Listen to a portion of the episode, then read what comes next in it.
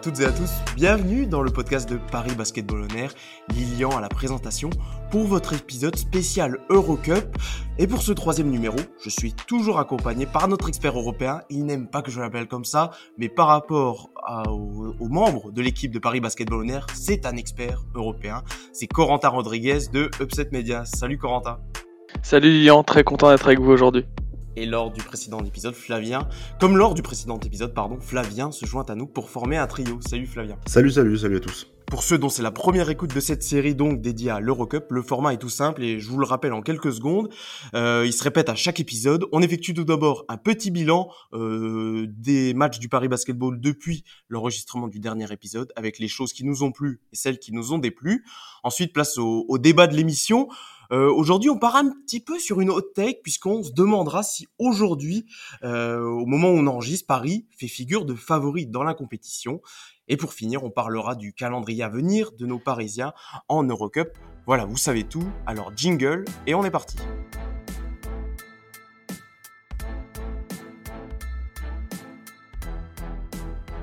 Bonjour à tous, c'est Ismaël euh, du Paris Basketball et aujourd'hui vous écoutez Paris Basketball On Air. Décidément, c'est plutôt une série good vibes que celle des podcasts PBOA consacrés à l'Eurocup. Une seule défaite en compteur des Parisiens depuis le dernier épisode, c'était face à Padras, co-leader de la poule B, donc il n'y avait pas forcément euh, de quoi rougir, d'autant que Paris a gagné les quatre autres matchs disputés sur la période. Il y a notamment un succès euh, contre Podgorica ou encore des victoires maîtrisées contre Vorkla ou chez les Lions de Londres. Euh, la première phase de l'Eurocup se conclut donc sur un bilan plutôt très flatteur pour Paris, avec 6 victoires et 3 défaites, amenant les Parisiens donc à la troisième place du groupe B, un très très bon bilan comptable pour la première saison de Paris dans une compétition européenne. Et pour te lancer, euh, Corentin, tout d'abord, j'ai envie de dire, si on nous avait dit à l'issue de la première phase de Cup que Paris serait invaincu à l'extérieur cette saison euh, dans la deuxième compétition européenne, bah, je pense qu'on l'aurait pas vraiment cru, notamment avec des déplacements par exemple à Ankara, et un pot de Gorica. C'est sûr. C'est euh, bah déjà bravo aux Parisiens. Euh, on les attendait dans les 7e, 8e places tout juste pour passer en playoff. Et au final, on les retrouve dans le top 3 avec euh, une invincibilité extérieure. Je trouve ça juste incroyable et ils n'ont pas démérité. Donc c'est très positif pour la suite. J'ai hâte de voir la, la fin de cette compétition et ce qu'ils vont faire en playoff. Et ce qui est surtout euh, impressionné un petit peu, euh, Flavien, par rapport, euh, on a souvent parlé là sur ce, cette première partie de saison de cette dualité des performances parisiennes entre le championnat domestique et l'Eurocup, mais on, on se on demandait que si c'était à confirmer après la, on va dire le, le, début de saison en Eurocup, mais là, la constance parisienne dans la compétition européenne est assez hallucinante, surtout quand on la compare avec le championnat de France. Ouais, effectivement. En plus, tu disais, euh, Paris est beaucoup plus à l'aise aussi à l'extérieur, même en championnat. Ils sont à trois victoires euh, pour quatre défaites euh, à l'extérieur en, en Betclic Elite. Ça confirme un peu les sensations qu'on a, notamment en Eurocup, avec ses, ses cinq victoires et, et, et, aucune défaite. Et, et Paris, effectivement, bah, là, on, l'a vu sur la période qu'on va dont on va parler, mais c'est de la fin novembre à, à, la fin décembre, là, les cinq matchs du coup qui, qui sont passés dernièrement. Quatre victoires, euh, il y a eu quatre victoires. Je crois qu'elles sont toutes à l'extérieur, si je dis pas de bêtises. Et ah non, il y a eu Hambourg, mais en tout cas, il y a eu de, de, de, de beaux euh, de, de, de, beaux succès et euh, une confirmation que Paris était en fait vraiment à sa place dans dans, dans cette compétition assez bah, assez surprenant vu évidemment ce qu'on voit tous les week-ends en, en championnat, mais mais une constance que Paris n'arrive pas à trouver en en championnat que, alors je sais pas si c'est dû à l'envie ou etc ou euh, quoi que ce soit d'autre, mais on voit en tout cas qu'il y a une, une une vraie régularité dans les performances du côté parisien, des joueurs qui sont beaucoup plus à l'aise, je trouve, en Europe qu'en championnat, et ça se euh, et ça se matérialise par des victoires, ce qui est euh, le, plus important finalement. Et cette troisième place du groupe après bah, la moitié de, de, la saison régulière en, en Eurocup, je trouve qu'elle est plutôt méritée pour pour Paris. Est-ce que toi aussi, Corentin, t'es un petit peu surpris Alors toi qui suis, alors pour nous, tu suis un petit peu plus d'un œil Paris sur le sur le continent européen, mais le fait que Paris soit vraiment constant d'un match à l'autre en Eurocup et que parfois le week-end le championnat ce soit complètement l'inverse. Comment toi est-ce que peut-être tu aurais des, éléments que tu vois dans les matchs de Paris qui pourraient expliquer cela? Plusieurs choses. Euh, Je dirais que la première chose, c'est euh, le fait qu'ils jouent sans pression en Europe, ont l'impression. Chaque match pour eux est, est déjà un match de, de gagner. Je m'explique, c'est que tu pars déjà avec euh, l'idée de te dire, en face, tu as des joueurs référencés, tu vas dans une salle un peu euh, inconnue. Euh, en fait, tu rien à perdre. Et on le voit dans leur manière de jouer. Deuxièmement, il y a leur fond de jeu, euh, beaucoup plus sur de la transition rapide, euh, qui en Europe peut euh, vraiment bousculer certaines équipes ou à l'inverse totalement euh, bloquer Paris. En France, c'est plus compliqué parce qu'on a un niveau athlétique qui est plus important, on a des vrais athlètes. Euh, certains diraient qu'on a moins de bons joueurs de basket, mais qu'on a plus d'athlètes. Euh, je suis pas dans cette team-là, mais, mais c'est vrai que euh, quand tu as euh, des masters en face euh, tous les tous les week-ends qui sont là à t'opposer une résistance plus coriace et aller te chercher athlétiquement dans certains domaines, eh ben c'est plus compliqué. Euh, en Europe, c'est différent. Tu vas avoir euh, un gros pivot dominant dans certaines équipes, et puis au final, euh, le reste, c'est ça a plus de QI basket, mais par contre, physiquement, tu peux les bouger. Et Paris est aussi assez bon en Eurocup. Euh, Flavien, sur les, les fins de match, je trouve, en- encore comparativement au championnat de France, il y a plusieurs matchs alors qui étaient serrés où Paris parfois avait une grosse avance et a laissé euh, l'adversaire revenir. Je pense au, au déplacement à Trento en début de saison. La victoire euh, également contre Ham- Hambourg était assez euh, jouée dans les dernières secondes en tout cas. Mais Paris, alors même si parfois il gâche de grosses avances, parvient quasiment toujours en Eurocup à sécuriser les victoires, ce qui n'est pas du tout le cas en, en championnat. Et c'est peut-être lié à ce que disait Corentin sur cette euh, absence de pression qu'il peut y avoir quand les joueurs de Will Weaver jouent euh, la compétition européenne. Ouais, effectivement. Et puis, euh, tu... je trouve le, le seul match en fait qui s'est joué à, peu de choses, c'est peut-être dans les derniers matchs, c'est peut-être celui contre Prometheas Patras, mais c'est un match où Paris a, joué un peu sur un faux rythme toute la partie. Et globalement, bah, ça s'est pas joué à grand grand chose. Ça joue à quelques à des, à des, possessions où euh, la pièce peut tomber euh, pile ou face. Tu, tu as, une chance de gagner, tu as une chance de perdre. Paris a perdu celui-là, mais mais c'est vrai que globalement dans les dans, dans les fins de match, Paris a assez étonnamment aussi euh, trouvé de la, de la de la constance, de la régularité. Euh, tu l'as dit contre Hambourg, alors que si Paris fait une première mi-temps euh, vraiment mauvaise euh, contre une équipe qui était déjà décimée, euh, mais ils sont juste mis à jouer au basket et ça avait été très bon en, en, en, en deuxième mi-temps. Euh, Wroclaw, Paris joue son euh, troisième match en cinq jours et se en, avec euh, trois déplacements et se retrouve à, à, à gagner à gagner sur euh, bah, contre une équipe contre qui ils devaient gagner, mais ils ont fait le boulot en tout cas. Et c'est vrai que, que ces fins de match sont plutôt euh, plutôt réussies côté Paris. La seule qui je trouvais pas réussie, c'est celle contre Londres, mais il y avait un tellement gros écart euh, avant d'entrer dans, dans le quatrième carton que on, c'était pas forcément nécessaire en tout cas d'avoir euh, d'avoir une fin de match serrée. Et puis quand il y a eu la fin de match serrée justement Paris a remis le coup, le, le coup qui, suffisait pour aller chercher la victoire. C'est aussi euh, là-dessus je crois il y avait une stat que j'ai vu passer euh, justement sur le site de l'Eurocup qui était que Paris je crois que c'était après 7 matchs d'Eurocup Paris était la sixième équipe de, des 20 équipes du coup qui jouaient le plus de possessions sous pression dans, dans le dernier carton donc c'est des possessions où il y a 5 points euh, d'écart maximum. Et bah, on voit que sur ce genre de possession, Paris arrive à prendre, la, à prendre le dessus et, à l'emporter. Euh, pour terminer sur les points positifs, sur cet aspect des fins de match, peut-être ce qui fait la, la différence, Corentin, je l'ai, c'est mon avis, tu me diras si tu es d'accord avec ça, mais j'ai l'impression que Paris a un peu plus de, un peu, comme on dit en NBA, de go-to guy dans les fins de match, possiblement. Alors, il y a beaucoup d'équipes qui les ont sur la ligne arrière, mais je trouve que Paris a cet euh, avantage d'en avoir un peu sur toutes les positions, euh, notamment, voilà, bon, il y a eu l'apport de Jeremy Evans, mais même quand Amir Sims joue également, bon, sur la ligne arrière, on va pas les citer, Kyle Allman, euh, dans ce rôle-là, est, est, parfait, mais je trouve que Paris, dans les fins de match, potentiellement, a, est plus imprévisible, car a beaucoup plus de joueurs capables de créer la décision euh, ballon en main. C'est sûr, euh, on parlait beaucoup de, Paris et de son héliocentrisme avec Kyle Holman quand on regardait les, stats. Euh, malgré tout, euh, je suis entièrement d'accord puisque euh, dans certains matchs, tu vois des Amar Gigic, tu vois des Dustin Sleva ou encore des Axel Toupane qui montent d'un cran et qui permettent de grappiller une ou deux possessions, de faire un ou deux stops et d'être du coup facilitateur pour pouvoir s'imposer. Et ça, c'est super appréciable. Euh, on parlait de, l'intégration de Jeremy Evans. Je pense qu'il y est pour beaucoup parce que à l'entraînement, bah, il doit, il doit leur dire voilà, tu places comme ci, tu fais ça. Et ça va être super intéressant d'avoir un stabilisateur, un pivot de défense comme ça. et derrière, les mecs peuvent s'exprimer en attaque beaucoup plus facilement. et chapeau aussi à des mecs qui savent se mettre de côté et aller sur le devant de la scène quand il faut le faire, comme Axel Toupane, qui je trouve est impeccable. Alors pour terminer le petit bilan sur cette, euh, sur cette période de, de 5 matchs, parlons un petit peu des points négatifs, même si moi personnellement j'en ai pas beaucoup trouvé.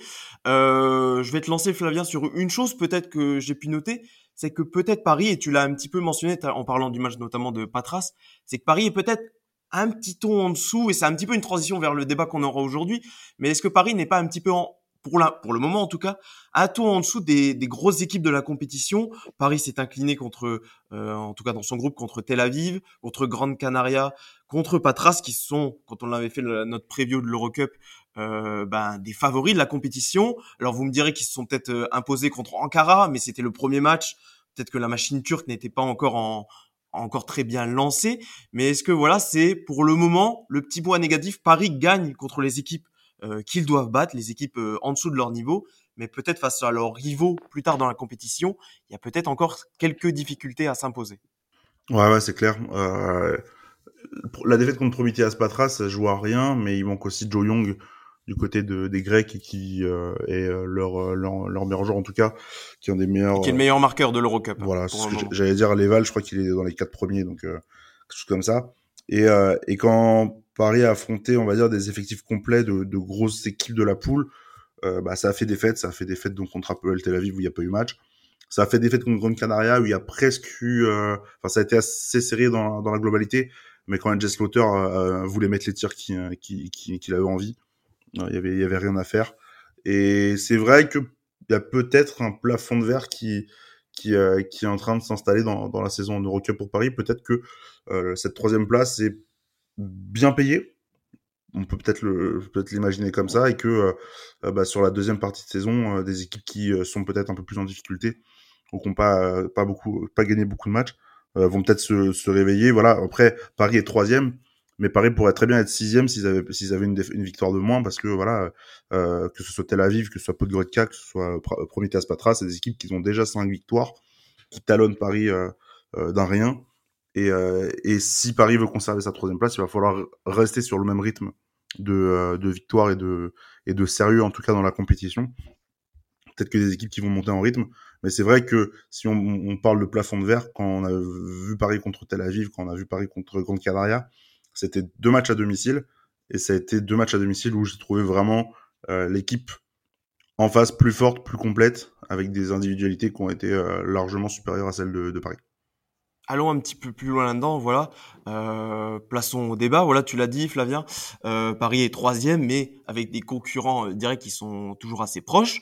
Euh, on l'a dit, voilà, dans les, vous avez pu le voir dans les points positifs qu'on a cités. Le jeu en Eurocup, en tout cas, est assez convaincant. Et maintenant, quand même, Paris a un roster qui semble complet, ne devrait plus bouger maintenant avec le, retour de Jérémy Evans, euh, Plumeur, bon voilà, qui n'a pas été conservé euh, dans l'effectif, mais voilà, Paris, voilà, joue plutôt bien, à son effectif, on va dire en place. Il va falloir encore que la mayonnaise prenne un tout petit peu, mais voilà, c'est déjà positif avec un effectif qui a pas mal changé sur ce début de saison d'avoir un tel bilan. Alors, Corentin, je te lance tout de suite. Est-ce que maintenant Paris, euh, au moment où on enregistre, est un favori de la compétition et non plus un outsider comme on pouvait les présenter euh, au début de la compétition euh, C'est une très bonne question. Euh, je pense qu'il ne faut pas s'emballer. Euh, Flavien l'a très bien expliqué. Euh, pour moi, le match de Patras, ça a vraiment été très instructif. On a une équipe grecque qui a trouvé euh, les spots de tir, qui termine à 31% à 3 points, ce qui n'est pas énorme non plus. Paris termine à 18%, mais ils ont très bien fait tourner la balle.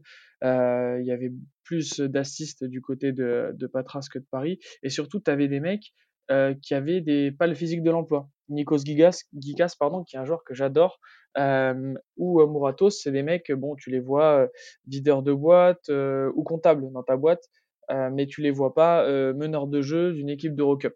Malgré tout, ils ont plutôt fait la chanson. Provoquer des, des, fautes offensives du côté de Paris, les bonnes interceptions avec des mains solides, et surtout, ils ont distribué le jeu comme il fallait. Et ben c'est ça qui va attendre Paris euh, en playoff.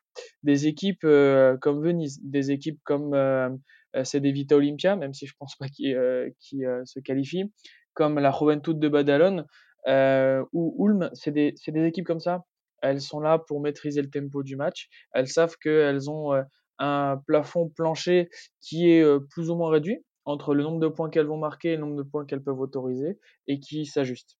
Et ce niveau de maturité-là, c'est ce que va devoir aller chercher Paris sur les derniers matchs de leur poule pour pouvoir euh, essayer d'exister face à des équipes qui savent maîtriser euh, ce niveau, euh, je dirais, de points marqués et de points autorisés. Donc, favori, non. Par contre, par contre, ne pas lésiner, enfin, ne pas, on va dire, sous-estimer Paris sur leur fraîcheur et le physique. Ça, ça peut surprendre des équipes.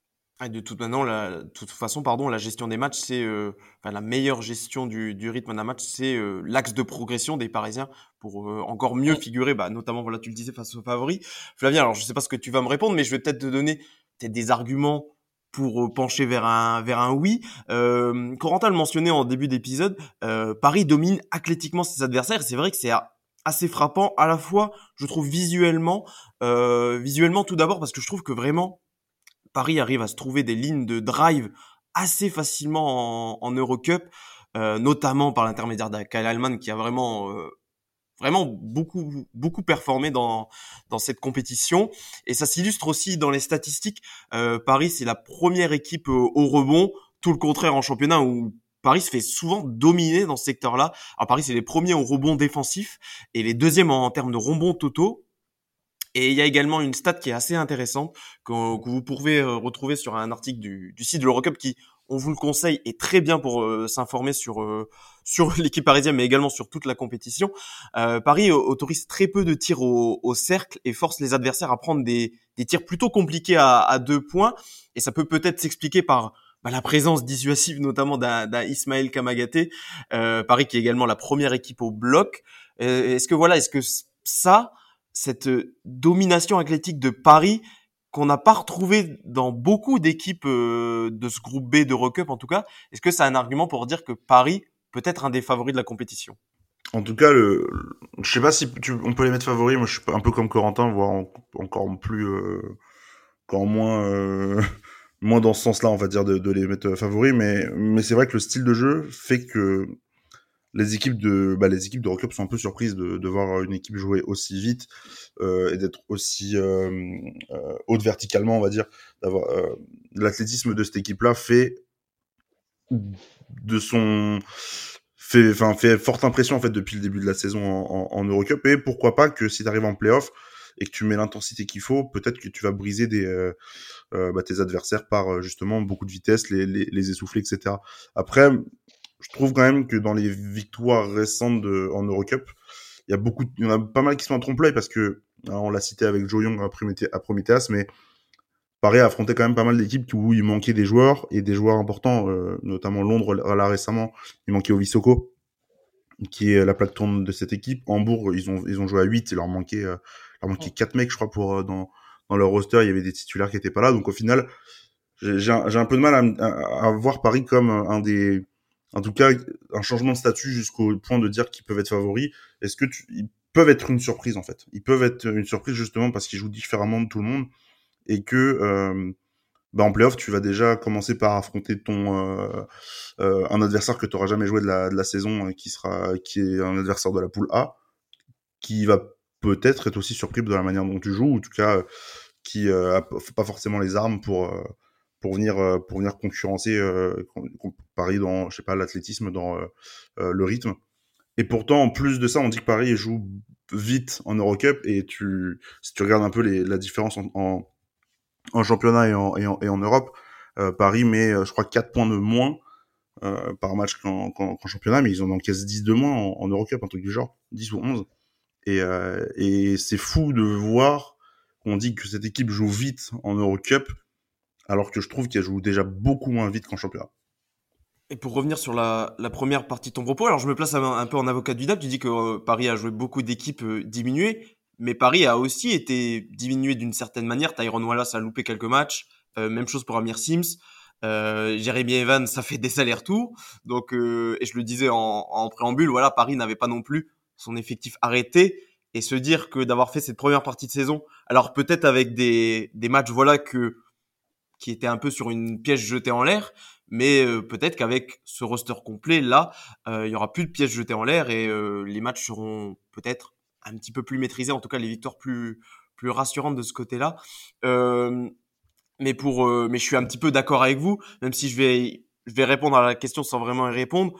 Moi, ce qui me fait que Paris n'est pas un favori dans la compétition, je veux dire qu'en fait, il y en a pas par rapport au, au, format aussi des playoffs et on le mentionne, on en parlait euh, en, dans la preview de l'Eurocup, Corentin, c'est cette compétition avec sa longue saison régulière et ensuite ses playoffs au mmh. match coup près où euh, bah, premier match perdu, t'es éjecté, ça fait aussi que il y a beau avoir une équipe au-dessus du lot et on l'a vu l'année dernière, il y a eu énormément de surprises.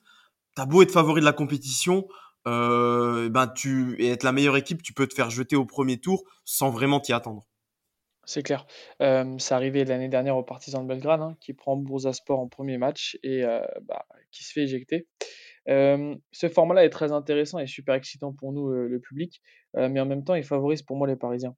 parce que tu es dans un état d'esprit où tu as une équipe qui, a deux visages en Eurocup et en championnat.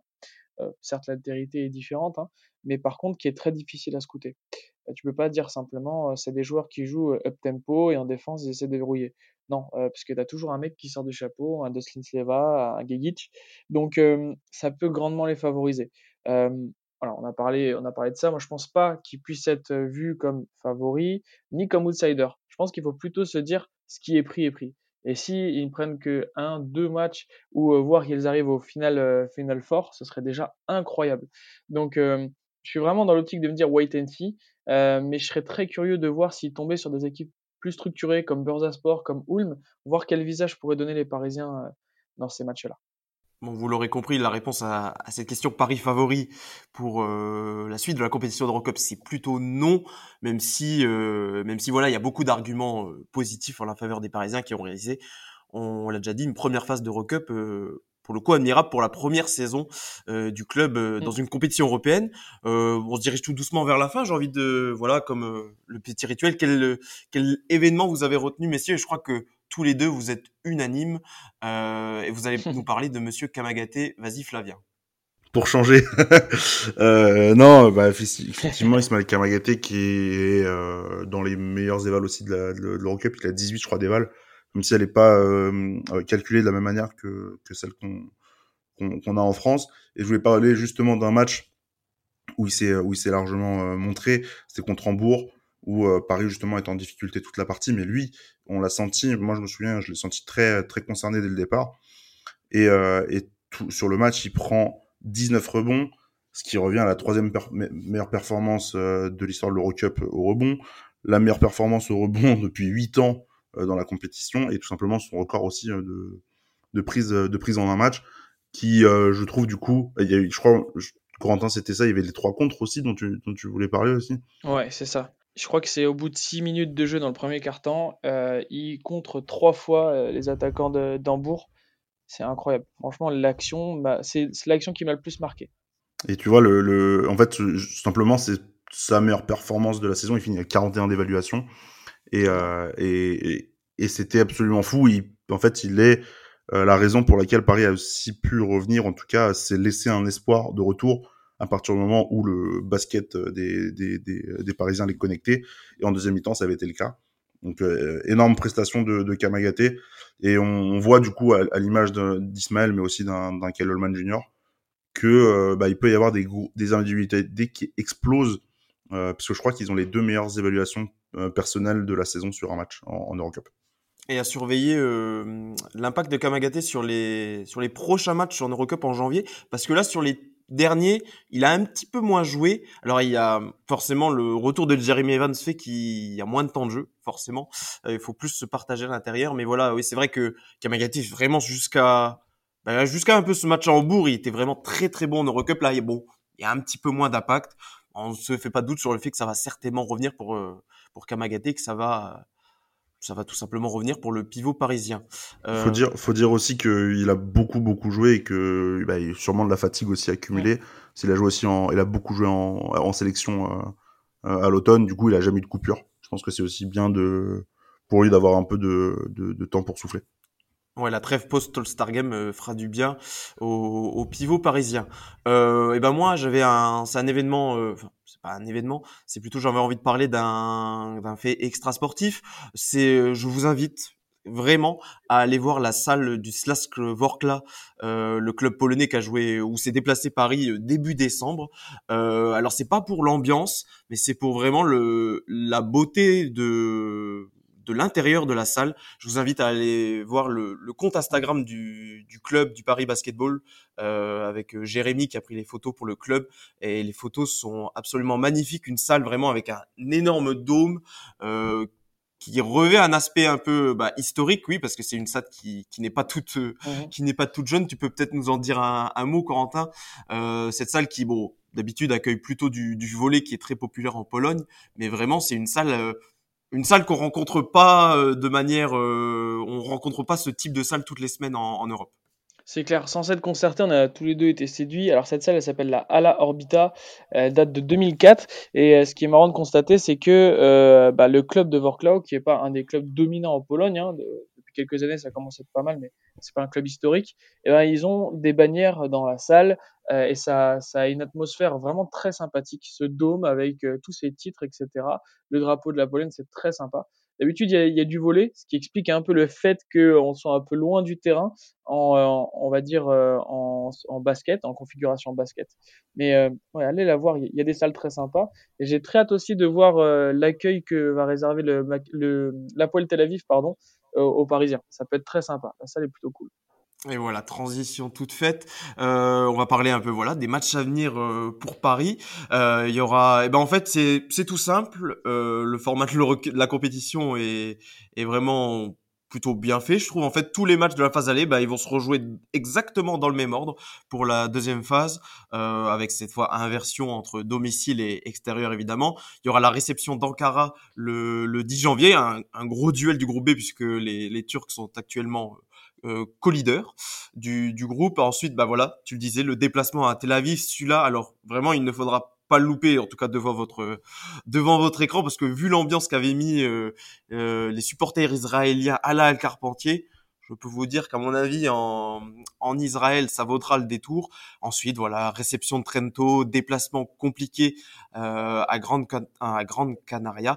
Et il y aura également une réception de Podgorica avant, euh, début février, avant voilà une pause d'un mois. Il y aura, euh, bah, je pense qu'il y aura une trêve internationale à ce moment-là. Donc voilà, une nouvelle série de, de cinq matchs euh, pour Paris. puis je pense qu'on refera un épisode, on refera un épisode à ce moment-là. Et si, si vous n'avez pas de mots à ajouter, messieurs, ben, on va tout simplement conclure. Voilà Paris troisième de ce groupe. On verra euh, au moment de notre quatrième épisode si les Parisiens figurent toujours aussi bien dans cette compétition. Et c'est ainsi que voilà que se termine notre épisode. On vous rappelle le principe. Voilà, une fois par mois. Bon, vous l'avez compris, c'est pas tout à fait une fois par mois. On s'adapte en fonction du calendrier des Parisiens. Mais voilà, on revient avec Corentin et un membre de l'équipe de Paris Basketball sur les matchs disputés par le Paris Basketball en Eurocup.